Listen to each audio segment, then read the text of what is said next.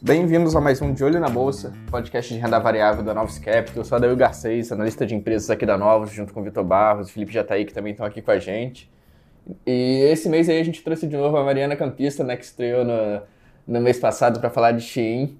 Dessa vez para falar um pouco de BK Brasil, a operação listada na Bolsa, né, e uma tese que a gente acredita muito aqui na casa. Fala pessoal, tudo bem? Então, a gente hoje vai falar de Burger King Brasil, né? Então, porque esse, esse disclaimer inicial, a marca, o Burger King, que pô, imagino que todo mundo conheça, foi iniciado nos Estados Unidos lá pelos anos 50, então já é uma marca aí que tem uma longa trajetória. Ela começou a ter algumas franquias no Brasil ali no começo dos anos 2000, mas só ganhou tração de fato ali por volta de 2011, né? Que aí foi quando foi criada uma estrutura de master franquia, então, como é que foi essa estrutura? Né? Você teve um fundo de investimento da 20 se unindo à holding americana do Burger King para iniciarem uma operação exclusiva aqui no Brasil. Então, todas as franquias que fossem abertas tinham que estar ligadas a essa master franquia para que eles pudessem desenvolver a marca aqui localmente, né? Então, esse foi um acordo que foi assinado por 20 anos, com possibilidade de renovação aí pelo mesmo tempo. E aí, desde então, a empresa vem ganhando bastante market share, né? Vem conquistando seu espaço. Hoje em dia você já consegue achar lojas do Burger King aí por todas as regiões do Brasil. Então, é um case que vem compondo a nossa carteira aí há um tempo, então acho que é legal a gente desenvolver um pouco mais sobre qual a nossa visão, qual a cabeça, como o cenário macro vem afetando o case e, e outros fatores importantes. É, eu acho que a gente pode começar falando aqui um pouco de, do setor né, de fast food no Brasil. Hoje ele gira em torno de próximo de 100 bilhões é, e isso vem crescendo ano a ano quando a gente olha também pelo tamanho de consumo per capita de fast food no Brasil. Então, quando a gente vai olhar ali desde do, de 2014 até 2019, né, o crescimento médio anualizado ali é, dá próximo de 10% para hambúrguer e para frango. É, só que quando a gente olha esses números, hoje o hambúrguer ele corresponde a uns 14% desse mercado de fast food e o de frango corresponde só a 1%, que é algo até que a gente vai abordar um pouco mais na frente. E comparando esse mercado de fast food no Brasil com os Estados Unidos, a gente vê como ele aqui é pouco profissionalizado, também ainda subpenetrado. Né? Esses, esses são alguns pontos principais da tese, que é muito baseado em consolidação, em você ter uma profissionalização e as cadeias ganharem é, share dos pequenos lojistas. Então, falando agora mais de números, consumo de fast food per capita nos Estados Unidos, ali pré-pandemia, girava em torno de é, mil dólares. E quando a gente vai olhar para o Brasil, é quase 10% disso. Então é um mercado ali, um consumo bem menor. E quando a gente vai olhar para lojas independentes, lojas de cadeia nos Estados Unidos, é, cerca de 60% a 65% das lojas são cadeias de restaurante, enquanto de 40% a 35% correspondem a lojas independentes. Quando a gente olha no Brasil, o número de lojas independentes é cerca de 90%, enquanto as lojas de cadeia de restaurante correspondem ali próximo a 10%. Então a gente vê que tem um mercado, tem uma grande diferença no mercado, que você tem é, poucos cadeias ali profissionalizadas, é, um, é algo bem pouco profissionalizado ainda mesmo e de um consumo bem menor quando a gente vai olhar por cidadão, habitante. Esse é um ponto interessante, né? Que assim, é, uma, é um setor que você tem todo incentivo ali para ter uma consolidação, né? Que é, é um setor ali onde o, o principal foco é no controle de custos e aí no, no de escala para conseguir diluir isso. Então, assim, é, por essa ótica, faz sentido esperar que, o que a gente tem visto nos, nos últimos anos e que a gente continue a ver isso para frente, de cada vez uma, vai, uma consolidação maior do setor, ter menos players independentes, né, e ter mais concentração, né? Concentração ali nos operadores profissionalizados, igual a gente vê lá fora. É, e quando a gente vai olhar ali alguns números também, a pandemia foi um período difícil, né, para algumas dessas lojas independentes. Então você teve um grande número de fechamento desses CNPJs, é, tem alguns dados que mostram isso, que aí fortalecem a tese da consolidação também. E um outro ponto que se tem é isso, assim, a gente discute bastante aqui na casa, também nos outros podcasts, a gente vê um cenário inflacionário, né? E esse cenário inflacionário, ele afetou bastante a, a, ao ponto da alimentação. Só que o que chama atenção é quando a gente vai olhar para os números, a alimentação dentro de casa, como o pessoal diz, ela teve um pico muito maior do que a alimentação fora de casa. E além disso, o que a gente consegue ver historicamente nesses cenários inflacionários é que existe um, como o pessoal chama de trade down, que é uma vez que você tem o empobrecimento da população, que é um cenário também que está acontecendo no momento, o brasileiro ele deixa de consumir é, nos locais onde são ali no relativo mais caro para ele e passa a consumir mais fast food ou umas opções mais baratas. E nessa lógica, a BK se beneficiaria disso. É, então toda essa, essa conjuntura aí também vem favorecendo, é, pode favorecer a tese, né? E além disso, a gente tem outros fatores também que vão ajudar. A gente vê ali um crescimento de residências com poucos moradores. É, a gente vê também um cenário de urba a urbanização sempre favorece é, esse essa tese do fast food. Sem contar que nos últimos anos a gente atravessou a pandemia e todo mundo começou a ter um consumo muito maior online. Você fazer tem um número de delivery bem maior, né? A gente, acabou que a gente não saía de casa. É, então você tem alguns pontos que acabaram é, que acabam incentivando a tese ali, menos esses últimos da pandemia, mas que podem ajudar no futuro é, de criar ali uma cultura de você fazer um consumo, é, você fazer um pedido online ou algo assim, que é um dos pontos que a tese também vem, vem trabalhando em cima. Assim, acho que até uh, vai talvez um pushback que dê para ter nesse com relação a isso é, pô, mas e, e aí, será que na hora que tiver tudo reaberto, igual a gente começa a ver agora, Será que é, essas vendas online não vão começar a cair? O interessante das vendas online é que o restaurante ganha escala, né? Ele consegue vender muito mais do que, do que ele tem vai, de assentos disponíveis ali. Sim. Mas eu. eu e um, um, ponto relevante também do, dá... do, desse, dessa questão da venda online, que a gente vai comentar mais na frente, é que é importante que o restaurante ele vá conseguindo ganhar força ao ponto de fazer a venda online própria, né? Porque é um dos fatores que agride bastante a margem dele é, e que é um ponto que a gente pode pensar também, os restaurantes eles têm que ser fortes ali para conseguir repassar esse peso no custo dele, é que o agregador, que aí tem alguns que a gente conhece, né, que você entra ali na plataforma para você pedir aquele lanche, o agregador ele fica com um pedaço expressivo do valor da venda, que você não tem isso quando você tá, vende na loja, né, como você estava acostumado. Então é importante que para essas marcas que elas consigam ganhar pelo para que elas façam uma venda direta no app delas ou algo assim, é para que ela não precise tanto usar esse agregador e isso não agrida tanto a margem dela. É por isso que a gente, a gente vê tanto incentivo de cupom ali através do aplicativo do BK, né? É. Você vê é, é, BK, é, McDonald's, Bob's, você vê todo tipo de, de, de, forçação de barra ali para, pô, faça a compra aqui pelo aplicativo, abre o aplicativo que você vai ter cupom, para tentar... É. E esse, esse, ponto do cupom também a gente vai abordar mais na frente como uma maneira de, de estratégia de conseguir direcionar também para o consumidor, né? Algo mais específico e não algo mais generalizado como é feito nos agregadores e tudo mais. Mas aí, comentando também como foi o surgimento aqui de BK, né? Como a Mari adiantou ali, a gente tinha algumas lojas franqueadas, é, mas que não estavam embaixo da master franqueada, que foi surgiu em 2011, então a 20, a, o Private Equity da 20 e a Burger King Corporation, eles se juntaram, é, acabaram ali criando a, o Burger King Brasil, Ali nos primeiros anos você teve a abertura líquida de umas 150 lojas próprias, além de adquirir uma série de franquias que você tinha ali já no país. E com isso você veio ganhando escala com o passar dos anos, continua abrindo restaurantes, fazendo aquisição é, de franquias. Com isso, ali por volta de 2017, 2018, você teve o IPO. No IPO você levantou recursos também focado em acelerar a expansão da empresa. E esse é um plano que vem seguindo até hoje. Você teve ali mais um follow-on durante a pandemia também. É, você teve, você passou por alguns momentos ali da companhia até chegar no pé que está hoje. Que hoje a gente vai olhar para a BK, hoje eles têm mais de 900 lojas. É, quando a gente olha a concentração, o grosso dos restaurantes próprios e dos restaurantes totais, eles são no Sudeste. É, o, o grande foco da marca é o Burger King, mas a gente pensando também numa marca que também está dentro do grupo agora, é o Popais, que a gente vai comentar depois, mas já tem próximo de 50 lojas. Todas essas lojas são no Sudeste, mas focadas também no Rio e São Paulo. E além disso, como a Mari citou lá na frente, citou lá atrás, desculpa, o Burger King ele opera no modelo de master franqueado, né? Então ele paga um FII para o Burger King Corporation para poder fazer essa exploração e além disso ele recebe ali também um FII que o pessoal chama de royalty dos franqueados, franqueados embaixo do Burger King Brasil, né?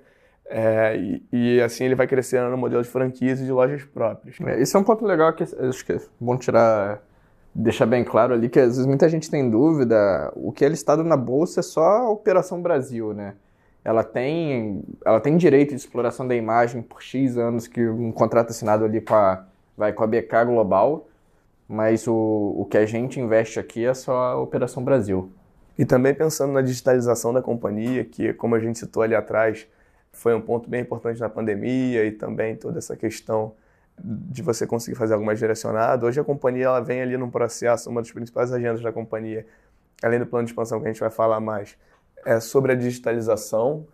Hoje, já próximo de 30 e poucos por cento das vendas da companhia já são feitas de maneira online, como ela considera, mas nesse online a gente também pode pensar no totem, que o totem corresponde aí a uns 16% das vendas da companhia, e aí o totem é aquela maquininha que fica lá na frente é, do balcão quase, onde você mesmo seleciona o seu lanche e só faz o, só retira o pedido ali mais no balcão. Então, hoje a gente tem 30 e poucos por cento da, das vendas pensando em delivery, é, totem e app. E olhando para o app, você já tem ali mais de 40 milhões de downloads feitos, além de 3 milhões, mais quase 4 milhões de, de inscritos no Clube BK, que aí já dá uns 10% das vendas totais da, da companhia.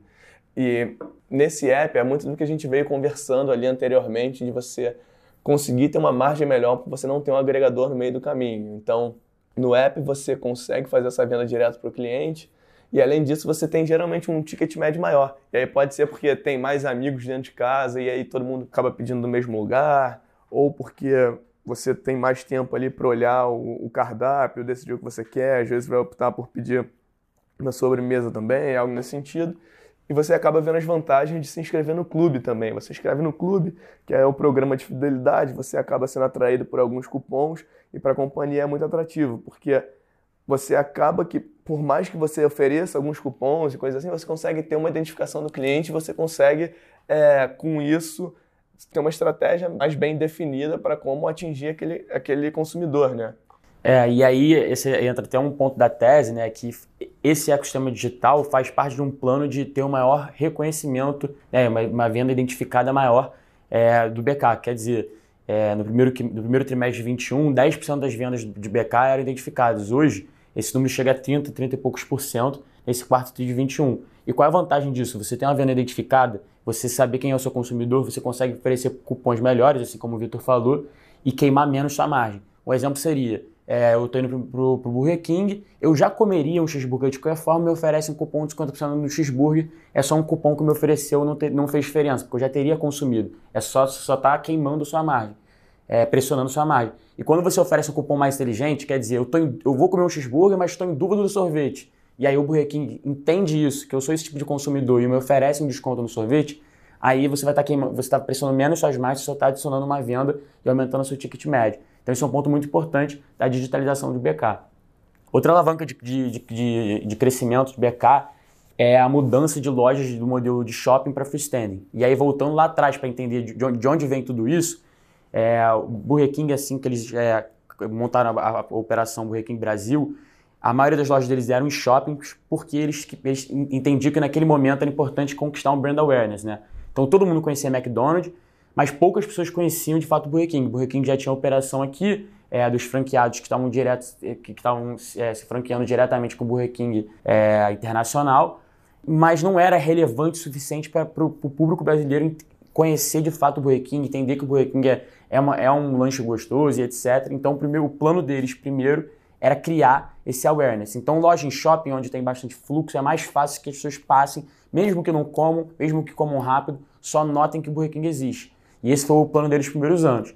E aí, com o tempo, é, principalmente entrando na pandemia, o Burger King percebeu e entendeu que era mais rentável você optar por lojas freestanding, que são as lojas quadradas que normalmente estão, é, como fala o nome, a, livres estão, ali. É, livres, exatamente. Construídas livres ali, né? É, para a galera que mora no Rio, acho que vai entender melhor se eu falar as lojas do Burger King que ficam na Barra da Tijuca, né? São aquelas lojas completamente abertas. É, normalmente ela tem um estacionamentozinho, estacionamento, tem uma drive-thru e aí é até legal a gente explicar né, das diferenças e da dimensão do que, que é cada loja na, é, representa ali no, no portfólio de BK. Né? É, acho que a gente pode falar que são os três modelos de loja, né? o mall, inline e freestanding. E aí explicar mais ou menos o que, que é cada um. Acho que o mall é mais intuitivo, né? que aí são lojas de shopping, é, que é o grosso da concentração das lojas de BK hoje, a gente tem o inline, que são lojas de rua, mas que são lojas que não têm operação de drive-thru.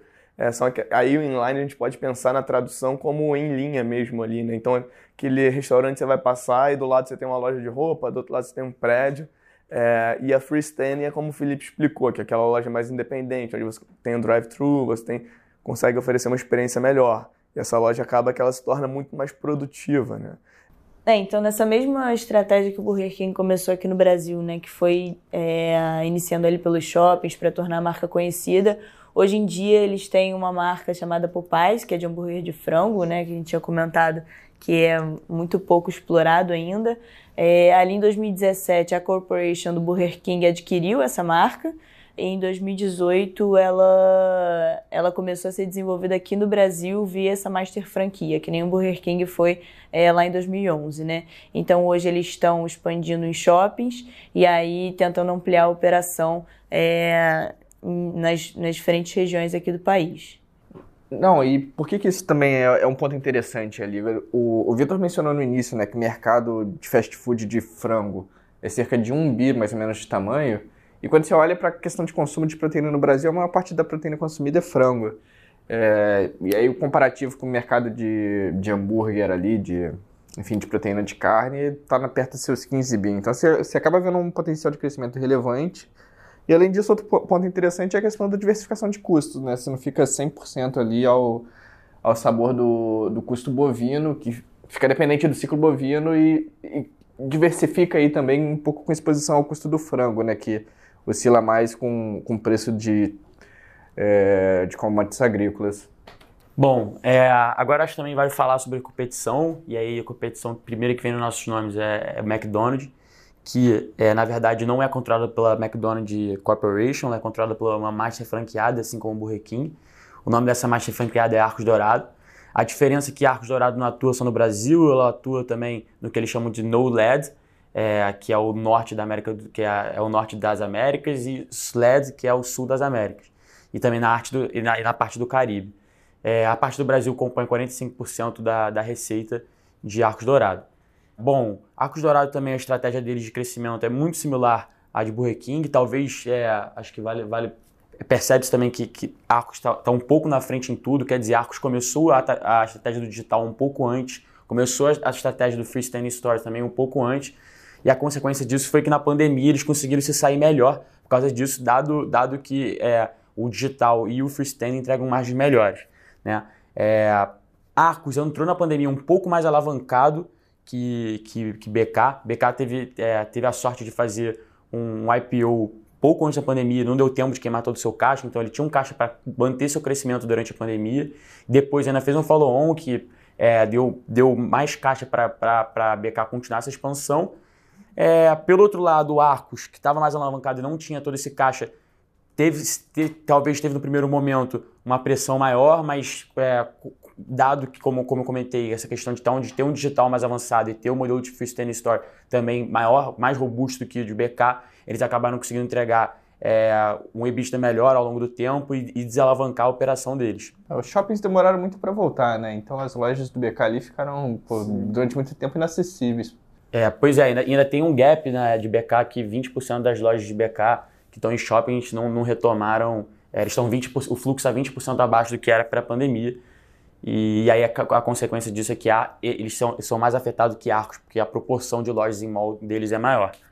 É, e sem falar que no decorrer dos últimos anos ali, desde que Burger King começou a operar no Brasil, quando a gente falou ali do início do Burger King Brasil mesmo, a master franqueada, quando a gente vai olhar o mercado de, de hambúrguer mesmo, de que essa área aqui local, é, McDonald's era dominante ali, e quando a gente vai olhar os números desde 2011, 2012, é, BK vem ganhando expressividade. Então, a gente tinha um percentual de, de McDonald's próximo de 75% em 2012, e ali com Burger King com 6%.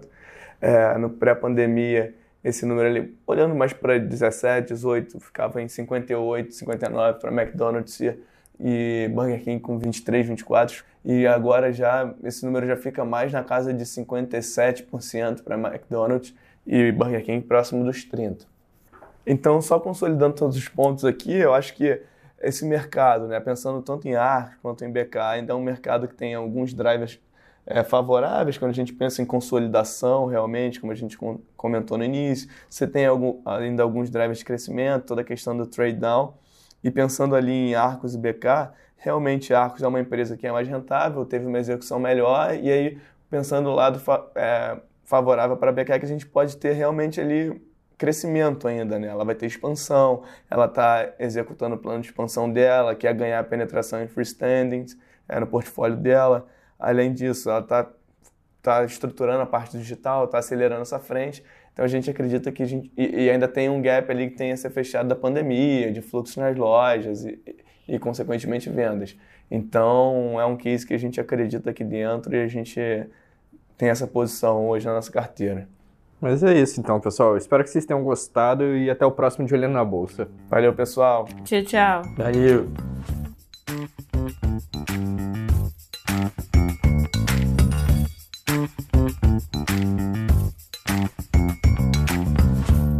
A Novos Capital, gestora de recursos limitada, não comercializa nem distribui cotas de fundos de investimento ou qualquer outro ativo financeiro.